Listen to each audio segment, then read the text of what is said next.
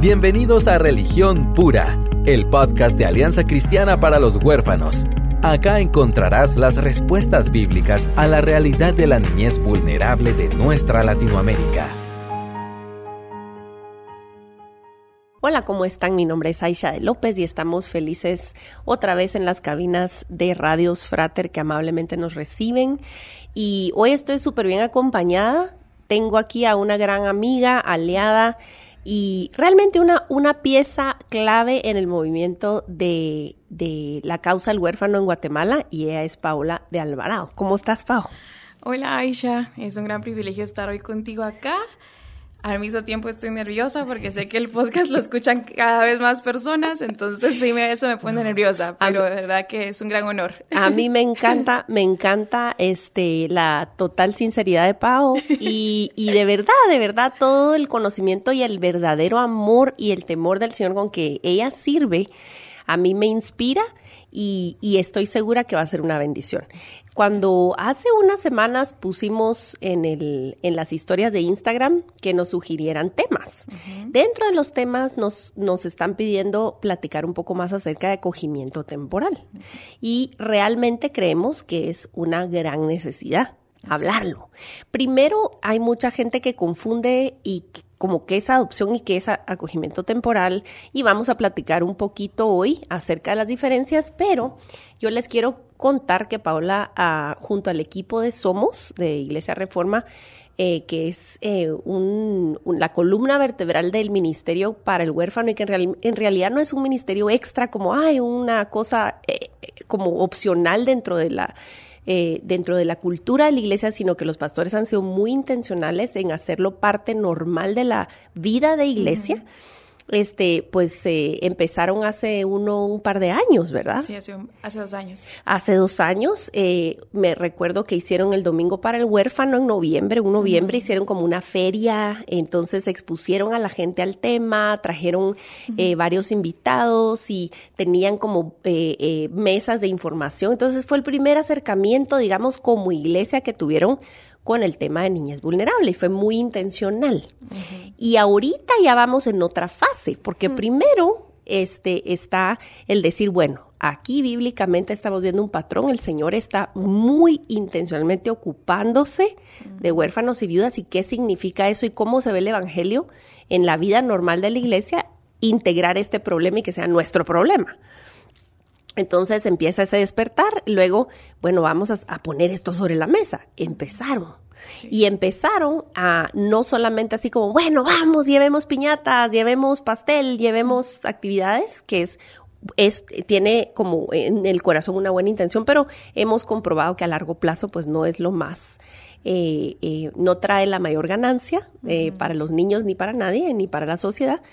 Y entonces empezaron a hacer talleres para exponer la realidad de nuestro contexto. Y luego empezó a haber un entrenamiento un poco más formal y agarró forma a lo que ahora se llama talleres mosaico. Sí. ¿Verdad? Que tomó vuelo, porque yo creo que originalmente, Pau, ¿cuál era la intención de ese taller? Realmente fue justo lo que tú estabas explicando, ¿verdad? Que empezamos a darnos cuenta de que la gente estaba queriendo hacer algo, pero no estaba totalmente equipada. Y fue eh, a partir del incendio, ¿verdad? Que vimos que la iglesia estaba bastante como preguntándose ahora qué hacemos y qué podemos hacer, ahora hay que visitar a los hogares y demás, pero justamente estábamos cayendo en la misma ayuda que más que ayudar ha, perjudicado a estos niños, ¿verdad? Entonces ahí empezó el mosaico, que realmente fue porque dijimos la iglesia necesita una capacitación formal para proveer una herramienta o proveer un, servicio, mejor dicho, eficiente. Porque sí nos estábamos dando cuenta de que había muchos que lo querían hacer, pero a la vieja escuela. Bueno, ni siquiera sé si es vieja escuela, pero malas prácticas, ¿verdad? Sí. Entonces, eh, sí queríamos nosotros poder capacitar al, a la iglesia, especialmente a Reforma, porque ahí surge pero fue increíblemente solo del Señor, pudo empezar a agregar personas de diferentes congregaciones y de verdad que eso para mí ha sido un gran regalo, ver personas de diferentes congregaciones llegando a estos talleres y escuchando acerca de lo que el Señor ha hecho por nosotros y por eso responder al servicio del huérfano de verdad que ha sido un gran honor y, y, estoy muy, muy agradecida porque eh, tenemos ahorita en, en, este año una base de datos de eh, 102 personas que están completamente interesadas capacitándose en este tema, pero que no solo son de reforma, eh, sino que son de diferentes congregaciones, que lastimosamente en sus congregaciones no hay un ministerio o una iniciativa del, del cuidador huérfano como tal. Entonces ahí es donde empiezan a surgir los talleres y también era parte de la sensibilización, ¿verdad? Porque aunque la mayoría sí eran, sí estaban interesados en servir, eh, también te diría que un 25% de esa gente llegó porque alguien lo invitó, porque no sabía qué más hacer con su vida o solo había escuchado un poquito de este tema. Y entonces sí necesitaban sensibilizarse y educarse sobre el tema, ¿verdad? Entonces, justamente Somos empezó por estas tres funciones, para sensibilizar, educar y movilizar. Por eso es que ha sido como parte tan vital para ACH, porque ustedes están ahí sí que en, la, en el piso, ¿verdad? En la tierra, haciendo el trabajo en la primera fila de batalla y eso es maravilloso. Nosotros eh, hemos eh, ahí sí que unido fuerzas para poder tener, usar nuestras plataformas y que más gente pueda tener acceso a los talleres y a las eh, eh, a las capacitaciones. Eh, solo como referencia para quienes quizás no nos están sintonizando hasta hoy o quizás no conocen nuestra historia reciente, en Guatemala hubo un incendio el 8 de marzo del 2017 en, un, en un hogar de protección de, del gobierno y fallecieron más de 50 niñas en ese incendio y fue una tragedia tan impactante que eh, damos gracias al Señor porque Él no desperdicia la tragedia y entonces ha redimido esa horrible experiencia, esa pesadilla para traer a muchos a la acción. Entonces eso eh, ahí sí que proveyó un despertar y trajo gente. O sea, bueno, entonces empezamos a ver un movimiento, que hay sensibilización, vamos a hacer este taller y, y, entonces exponemos el Evangelio con claridad y a raíz a eso y en respuesta a eso, entonces, bueno, hagamos algo. Y entonces la gente empieza no solo a tener buena intención, sino a querer hacer algo y a involucrarse. Y nosotros estamos orando para que la gente haga eso, ¿verdad? Nosotros estamos deseando que la gente haga eso. Ahora, dos años después, nosotros como ACH también estamos experimentando la ola de respuesta.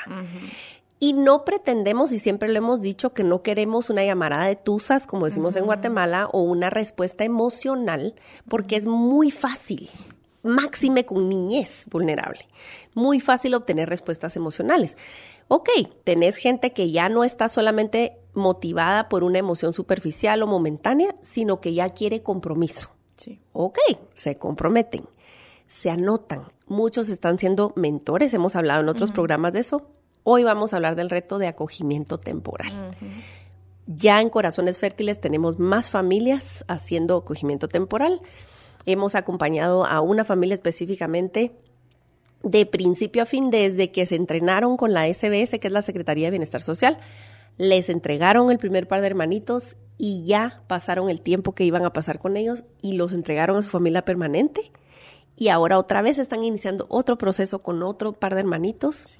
Y esto es otro otras ligas, estas son otras ligas. Entonces, Pau, contanos un poco cómo ha sido o cómo está siendo la experiencia de cuando la iglesia responde y dice, bueno, bienvenido a casa, y ahora entra el torbellino. Sí, ahí sí que torbellino. Y solo quiero hacer una aclaración. Fíjate que nosotros, todo esto inició, ahorita estaba recordando, inició el movimiento en la iglesia hace tres años después de una cumbre. Hmm. Fíjate, todos los, los pastores y demás. Pero sí, como formalmente inició hace dos años. Bueno, entonces justamente como tú, como, como tú comentabas, empezamos a hacer la sensibilización, educación y movilización. Pero ahora Somos se da cuenta que necesita agregar un área más y es acompañamiento por estas familias. Y justamente hablando de acogimiento temporal, yo siento que dentro de las alternativas que hay de protección a niñez, siento que es la más difícil. Para mi punto de vista es donde los niños más están en limbo, porque de verdad que es un programa que lastimosamente en nuestro gobierno no eh, se ha, tratado de tomar fuerza, de, tener diferentes aliados para que estén apoyando esto, eh, para que ellos se den abasto, pero lastimosamente las familias eh, no se sienten tan apoyadas, ¿verdad? Entonces ahí fue cuando nosotros nos dimos cuenta de que, bueno, la iglesia también tiene que acompañarlos. Y antes de que continuemos con el tema de, de apoyo, que es tan elemental, vamos a hacer pausa porque solo quiero decir la diferencia entre adopción y acogimiento temporal, lo que es acogimiento temporal. En la adopción el niño ya tiene finalizado su relación con, la, con su familia biológica, ha finalizado. Ya los derechos son cesados y el niño está en adoptabilidad. Viene una familia, califica para ser familia adoptiva y viene y le restituye el derecho al niño de estar en familia y tiene un hijo más como que fuera por vía biológica y es para siempre, tus apellidos, nadie va a venir y va a cambiar de opinión y te lo va a quitar nunca más. Entonces es, nace un, niño a una nueva vida, a una nueva familia. En resumen, esa es la adopción. El acogimiento, por el otro lado, como dice Paola, pues es una sensación de limbo constantemente porque el niño aún tiene relación con su familia de origen, eh, ha tenido que recurrir al sistema de protección porque ha sido vulnerado en su seguridad, en digamos, no tiene lo suficiente, están en escasez o ha sido abusado de alguna manera, entonces entra el sistema de protección y el Estado ha determinado que la mejor opción para ese niño no es un hogar eh, de, acogimiento, digo, un hogar eh, de protección, institucional, sino una familia de acogimiento que tiene su propio proceso. Esa familia tiene a su cargo no solo ver el bienestar de la criatura, sino que esté puntual en audiencias, reportar el colegio, el médico, etcétera, etcétera, etcétera, y tenés que tener una relación estrecha con la SBS, que es la Secretaría de Bienestar Social, porque el niño está siendo monitoreado porque está bajo la tutela del, Estado aún aunque está con esta familia. Entonces vemos dos mundos completamente y la familia que se enrola, eh, si fue bien preparada, va con el fin de que el niño tenga un bienestar permanente eventualmente, aunque no sea en su familia. Eso lo digo. Vamos a tener eh, un taller que se llama Aprendiendo a decir adiós en la cumbre porque la necesidad mayor en Guatemala de la niñez vulnerable que está bajo protección del Estado no es de adopción, sino es de acogimiento temporal. Y no es de acogimiento temporal de bebitos adorables de dos días, sino de muchachos, de señoritas, de niños preadolescentes que eh, posan un reto evidentemente mayor. Entonces, solo para aclarar entonces el panorama de qué es adopción y qué es acogimiento, vamos entonces a entrar con una mayor empatía, decir, oh, ok, ya entendí cuál es más o menos el reto y ahora vamos a seguir platicando. Gracias. Y también te quería agregar que justamente en otros países sí se puede adoptar después de ser eh, familia de acogimiento, ¿verdad? Pero en nuestro país eso es prohibido. Entonces también agrega otra situación difícil para la familia de acogimiento temporal, incluso o sea, lo más importante para el niño. Porque si durante el proceso, como tú decís, que la familia pasa, puede, eh, o que el niño, los niños pasan, sí puede llegar un momento de que sí se determine el niño en adoptabilidad. O sea, está en una familia de acogimiento temporal por no estar en un hogar, ¿verdad? Y dentro de ese proceso legal y mientras que se resuelve toda la situación eh, del niño de protección, el juez determina definitivamente no hay familia para este niño biológica, no hay recurso, entonces se declara en estado de adaptabilidad. Entonces las familias de acogimiento también tienen a un niño que está en estado de adaptabilidad, pero no los pueden adoptar. Sí. Y entonces hay una temporalidad que se trata de respetar. Sin embargo, por diferentes eh, circunstancias y situaciones en el proceso, a veces esto es más largo o a veces es más corto. Y eso provoca en la familia y específicamente en los niños otra separación, ¿verdad? Completamente. Y hay que tomar en cuenta que estos niños, algunos de ellos han estado en hogares primero y después están en familias de acogimiento temporal en esa espera de qué va a pasar con la familia. Y la familia eh, de acogimiento temporal también es, eh, aparte de todas sus responsabilidades que tiene de reportar al juez, llevar al niño psicólogo, de también tener, buscar un colegio, educación para los niños y todo lo que es cuidar a un niño, también tiene que llevar a, a, los niños a la visita o la convivencia familiar. Entonces, también sucede de que depende de la frecuencia de estas visitas, después de cada visita familiar es volver a empezar con Desestabilización completa. Sí, y, y, entiendo que entendemos y somos pro reintegración familiar, pero entiendo que es una situación bien complicada, ¿verdad? Y eso es lo que estamos viendo nosotros ahorita, ¿verdad? Porque sí, nos animamos a hablar de este tema, de motivar a la gente, a explicar las razones. Y sí, hubo gente que dijo, quiero hacerlo. Y recuerdo también una chica que es mamá de eh, acogimiento temporal, me dijo, por culpa de ustedes, yo me metí en esto y después cuando la vi en problemas eh, con su niño dije, no, definitivamente tenemos que acompañarla, ¿verdad? y, y, es como te decía, surge el, esta área de acompañamiento a las familias, específicamente en Somos, ¿verdad? Un área más que no teníamos planificado al principio porque de verdad es tan importante y fundamental. Y ahora muchas, muchas iglesias que se me acercan y preguntan cómo ustedes iniciaron esto, o miren, queremos hacer un taller de sensibilización, yo con, de verdad, tengo la urgencia y la carga de decirles, por favor, no se vayan a meter a esto si no están preparados para darle un seguimiento a la familia, ¿verdad? Porque la familia de acogimiento temporal va a pasar no solo primero, bueno, la preparación, ¿verdad? Después la incertidumbre de cuándo van a atender a estos niños. Los tienen. Después, la incertidumbre de cuánto tiempo van a estar con ellos. Entonces, obviamente nosotros sabemos que no importa el tiempo que los niños estén con nosotros, vamos a trabajar intencionalmente para tener una, un apego seguro con estos niños, una conexión, pero humanamente es difícil también, es complicado esto. Una de las objeciones, de hecho, más frecuentes y lo primero que nos dicen cuando hablamos de acogimiento es, ay, es que me voy a encariñar. Exacto. No, ni loca. Yo ni loca hago, hago acogimiento porque me voy a encariñar y me muero yo me muero. Definitivamente tenemos que entrar con la conciencia de que voy a pasar perdida, voy a pasar un proceso de luto y voy a preferir que me, que, que me pegue a mí el mayor dolor para evitarle al niño un mayor dolor.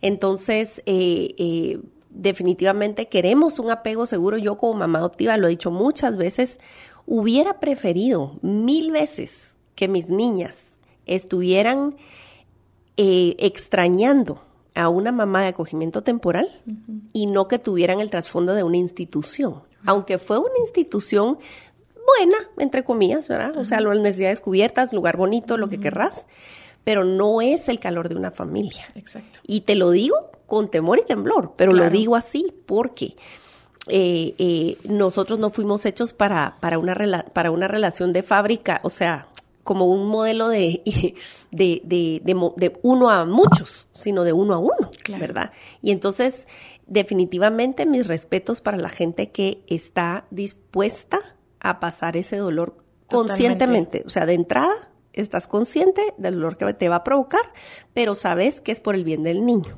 Totalmente. Y yo creo que esa es una característica importante que seguramente la SBS lo explica eh, pero también como iglesia tenemos que saber, ¿verdad? Que no es una forma, una alternativa para adoptar a estos niños, o sea, no va a ser una forma que al final, ay, tal vez al final te los quedas, o al final los puedes adoptar, o, o diferentes eh, eh, alternativas que podamos nosotros encontrar ahí, sino que sí preparar a la familia y prepararnos nosotros como iglesia que estamos acompañando a esa familia, que esta familia va a pasar por una pérdida. Así es. Y puede ser muy doloroso, ¿verdad? Así es. Y y, claro, como una pérdida de normal que nosotros, o sea, cualquier duelo que nosotros pasamos duele, eh, obviamente, ¿verdad? Eh, también esta, esta situación de, con niñez, eh, nosotros la, miramos que a las familias, aunque así hayan estado cinco o seis meses con ellos, les afecta bastante, ¿verdad? Por supuesto. Entonces, a mí lo que lo que yo, o sea, lo que yo sí siento que como iglesia tenemos que estar conscientes es de estos procesos. Si yo no me metía a hacer familia de acogimiento temporal, pero por lo menos estoy consciente de cuál es el proceso, educada para que cuando yo llegue a acercarme con esta familia, ¿verdad? No haga, en, eh, no haga preguntas o intervenciones que en lugar de ayudar van a afectar, ¿verdad? Mira, de verdad me regresa a, a pensar en el tacto. Cuando tú tenés, tú, tú está bien, no estás llamado a adoptar o a acoger, pero sí a tener conciencia de ponerte, de la empatía, de ponerte en los zapatos del otro, sea el niño, sea la mamá de acogimiento, sea la mamá biológica, tener el tacto. Y, y, y digamos, recientemente hicimos un podcast con David acerca de la película Familia Instantánea. Y creemos que es una película útil para abrir, abrir el tema. Y mucha gente salió de la película diciendo, ay, yo nunca podría, ay, qué lindo, ¿verdad? Porque tiene un final ideal, pues feliz, ¿verdad? Y no, no quiero decir ideal, porque ideal nunca es que una, que los niños se separen de su madre. Pero por lo menos un final feliz en el cual hubo un cierre y los niños pudieron tener permanencia. Eh, pero vemos la interacción con la familia. Y cuánto ayudaba o dañaba los comentarios, ¿verdad? Y aún en eso podemos como cultura en la iglesia educar. O sea, esto no es un tema para una tribu rara, ¿verdad? y queremos decir eso. O sea, el tema de acogimiento temporal, eh, si ustedes desean compartir este podcast con alguien que, que, que, nada más tienen alrededor, ustedes ya están haciendo acogimiento y a veces se sienten muy solos. Quizás nosotros podemos darles voz y decir, mira, o sea, así me siento y estoy escogiendo este dolor porque el Señor escogió dolerse para traer mi bienestar, ¿verdad?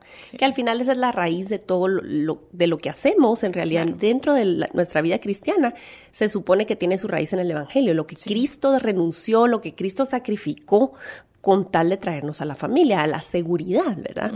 Entonces, Pau, ¿qué pudiéramos hacer? Porque eh, hay, hay mucho por hacer. Y uno dice, ay, no, no, no, yo no podría. Bueno, ¿cómo sí podríamos ayudar a una familia que está diciéndole que sí al acogimiento? Sí, y mira, realmente te lo comentaba antes de grabar, pero nosotros hemos pasado como reforma o somos, eh, hemos pasado por esa situación y no te digo, la podemos hacer todo o, o podemos hacer todo o sabemos todo, pero hemos cometido muchos errores. entonces, por supuesto. Entonces, por esos errores, por esos errores justamente es que ahora tengo esa carga por las demás personas que quieren iniciar esto y decirles, no, tengan cuidado con esto antes de continuar o antes de iniciar algo, ¿verdad? Y justamente como tú decías, todos, eh, pues hay algo que podemos hacer y lo aprendimos del libro de Jason Johnson, si lo pueden leer, es muy bueno, eh, se llama Todos podemos hacer algo y él justamente explica que dentro de nuestras iglesias sí van a haber eh, familias que van a decir sí al acogimiento y muchas de muchas o la mayoría pues van a decir que no pueden, ¿verdad? Y es totalmente comprensible. Eh, yo creo que como te decía el acogimiento temporal es bien bien complicado, es bien difícil y admiro mucho a las personas que dicen sí, ¿verdad? Em, porque tienes que tener capacidades emocionales, eh, estabilidad espiritual, no sé cómo explicarlo, pero sí es un, eh, es, es un gran reto decir sí a esto.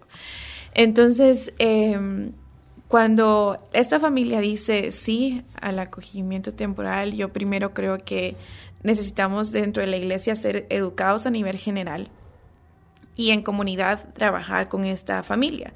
Porque como dice el libro, todos podemos hacer algo. Justamente si nosotros revisamos en nuestro día a día o incluso nuestros mismos talentos, hay algo que puedo hacer con esta familia o nuestros dones o profesiones eh, podemos, seguramente hay algo que nosotros como iglesia podemos hacer por estas familias. Y, de verdad que animo a todos los que están escuchando a esto de que si en sus iglesias existe alguna familia de acogimiento temporal, se puedan acercar y preguntarles qué es lo que necesitan. Sí, Y yo he visto eh, que muchas veces hay eh, muchas personas que se acercan y preguntan qué necesitan y la familia de acogimiento temporal muchas veces dice, no, estamos bien. Por pena. Exactamente. Sí, porque sabes que, digamos, por experiencia te digo, en, en ratos así bien áridos, en ratos así desérticos, donde tú decís, tú misma decís, ay, ¿qué hicimos, verdad? Y realmente te rebasa. Te, te metes a un asunto que te rebasa, pero lo mismo con el matrimonio, lo mismo con niños biológicos, incluso cualquier proyecto que es de Dios te va a rebasar.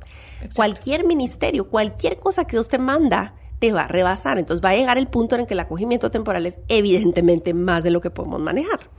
Eh, entonces sucede que, que tenés este juego mental donde decís, si digo que estoy triste, que estoy agotada, que, que no nos alcanza para tal cosa o lo que sea, ¿qué es lo que naturalmente pensás que te van a decir? ¿Para qué se metió? ¿Para qué te no querías eso, pues? Tú lo que tú querías eso, entonces se le ganas. Mm. Y entonces, obviamente, esos no son ni pensamientos de Dios, ni tampoco sería una respuesta dada en la familia. Debería de ser no una respuesta aceptable dentro de la familia de Dios. Claro. Porque si tú lo estás haciendo en obediencia y aún si lo estás haciendo en ignorancia, si lo estás haciendo, necesitas ayuda, pues decir la verdad también incluye decir tu debilidad. Sí. Y decir muchas gracias. He aprendido de verdad a decir muchas gracias. Sí, gracias. He aprendido a decir sí, gracias desde que tuve mis niños biológicos y luego cuando nos convertimos en papás de cuatro más todavía. Eh, y, y, y, yo de verdad lo repito y lo repito, no podríamos ser la familia que somos si el cuerpo de Cristo no nos abrazara como nos abraza. Sí, y te he escuchado decir eso muchas veces y de verdad que para mí, y yo, lo he visto, no solo te he escuchado, sino que he visto a las, a las personas que te rodean, ¿verdad? Y conozco las personas que hacen específicamente diferentes eh, favores, si podemos decir así, para tu familia y, y eso admiro bastante la estabilidad en la familia, aunque tú creas que a veces es un caos, ¿verdad? Pero realmente siguen luchando, ¿verdad? Y seguís, y, y justamente a eso, eso quería llegar, que en nosotros y, y, tú lo puedes ver en tu relación con, tu, con las familias que te apoyan. Justamente ellos, antes de que tú necesitaras apoyo, conectaron contigo. ¿Verdad? Entonces yo creo que antes... Ya había una relación, pues no es que yo me lo, no salieron de una piedra cuando adoptamos a decir, ay, vengo, soy perfectamente extraño y quiero meterme en tu vida. Exacto. No fue así. Sí, y justamente eso creo yo que es bien importante con las familias de acogimiento, ¿verdad? Van a haber muchas de ellas que nos van a decir, estamos bien, pero sí me he dado cuenta que es porque no han conectado mucho conmigo, ¿verdad? Cuando yo me he acercado a preguntar con las familias y llego solo a preguntar eh, cómo están, necesitan algo, la mayoría me dice, sí, estamos bien, gracias. Y después, después me doy cuenta que no están así, ¿verdad? Entonces yo me lo que me he llegado a entender es que antes de preguntar, o perdón, o incluso después de haber preguntado, mi tarea ahora es conectar con ellos, ¿verdad? Entonces, yo creo que es bien importante que la comunidad en la iglesia sea paciente ante la respuesta de estamos bien. Y lograr conectar con esta familia va a ser ideal, porque sí, van a haber otras familias que van a ser bien transparentes, vulnerables y nos van a decir si estamos mal en esto, necesitamos ayuda con esto y lo otro pero hay otras que no. Entonces sí creo que como iglesia somos, eh, es, necesario eh, ser iglesia como tal, o sea, con estas familias. Y una vez yo me acercaba a uno de los pastores de, Reforma y, viendo todo esto, ¿verdad? De diferentes casos eh, y diferentes situaciones que como iglesia hay que tratar y yo le decía a uno de ellos, sé que bíblicamente no puedo ser pastora, ¿verdad? pero, pero no, eso de ser pastor para mí realmente sí se me hace bien, bien complicado, ¿verdad? Entonces uno, e, él me decía, pues eso es hacer iglesia, eh, ser paciente, ser, eh, estar pendiente de las personas. y yo tomo muy personal los problemas, ¿verdad? O sea, en el sentido que me cargan mucho, ajá. Y él, me decía, tienes que descansar eh, en el Señor, ¿verdad? Entonces, hasta esto, siendo comunidad para familias de acogimiento temporal, yo tengo que aprender a que no todos van a conectar conmigo o la familia que yo quiero ayudar no va a recibir inmediatamente mi ayuda, pero sí puedo conectar con ellos y siendo paciente y más importante orando por ellos, fíjate. Correcto. Porque hemos, hemos como desvalorizado o tal vez sobrevalorado las acciones y desvalorizado la oración. Entonces yo he entendido que ante hay situaciones que no puedo cambiar, ante las situaciones que no puedo cambiar, tengo que demostrar mi dependencia en el Señor, del Señor por medio de la oración. Entonces, sí, como comunidad eh, de la iglesia, a las familias de acogida temporal, lo primero que yo creo que tenemos que hacer es conectar con ellos y preguntarles en su momento qué es lo que necesitan. Y si ellos nos dicen nada, de verdad seamos pacientes y sigamos siendo parte de. Porque es la misma protección que ellos están teniendo ante eso que tú decís, ¿verdad? No quiero decir me está yendo mal porque van a pensar, de verdad, que no puedo podemos o que fracasamos o algo así. Y sabes que yo creo que es naturaleza humana tener dos tendencias. Ves a alguien que está emocionado con una causa o con un proyecto o con lo que sea. Va, la familia está emocionada y convencida del acogimiento temporal. Se apunta. Les dan un niño o un grupito de hermanos esperamos, yo no sé qué tipo de categoría usamos en nuestra mente, pero damos un tiempo prudencial y decimos, uy, no, qué horror, esto, esto no sirve o esto es una pesadilla. La calificamos como lo descalificamos. O por el otro lado, ay, qué linda familia, ah, wow, ya es color de rosa, el niño ya, wow, o sea, toda su vida se arregló porque llegó a una familia cristiana y no deberían tener problemas y esto es maravilloso.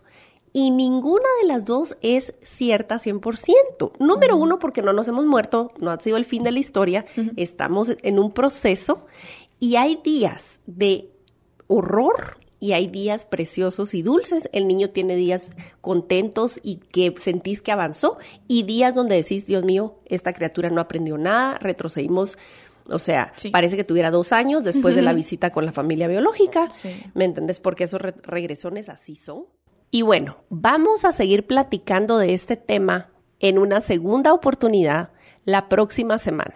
Por favor, no se lo pierdan porque Paula de Alvarado y yo vamos a estar platicando acerca de los retos que las familias de acogimiento enfrentan y más que eso, acerca de la esperanza que puede representar tener una verdadera comunidad a su lado. Gracias por acompañarnos en Religión Pura, el podcast de Alianza Cristiana para los Huérfanos. Alabamos al Dios de la Biblia quien nos adoptó en Cristo para habitar en familia. Y agradecemos la generosidad de Radios Frater, quien nos recibe en sus estudios para realizar esta producción. Hasta la próxima semana.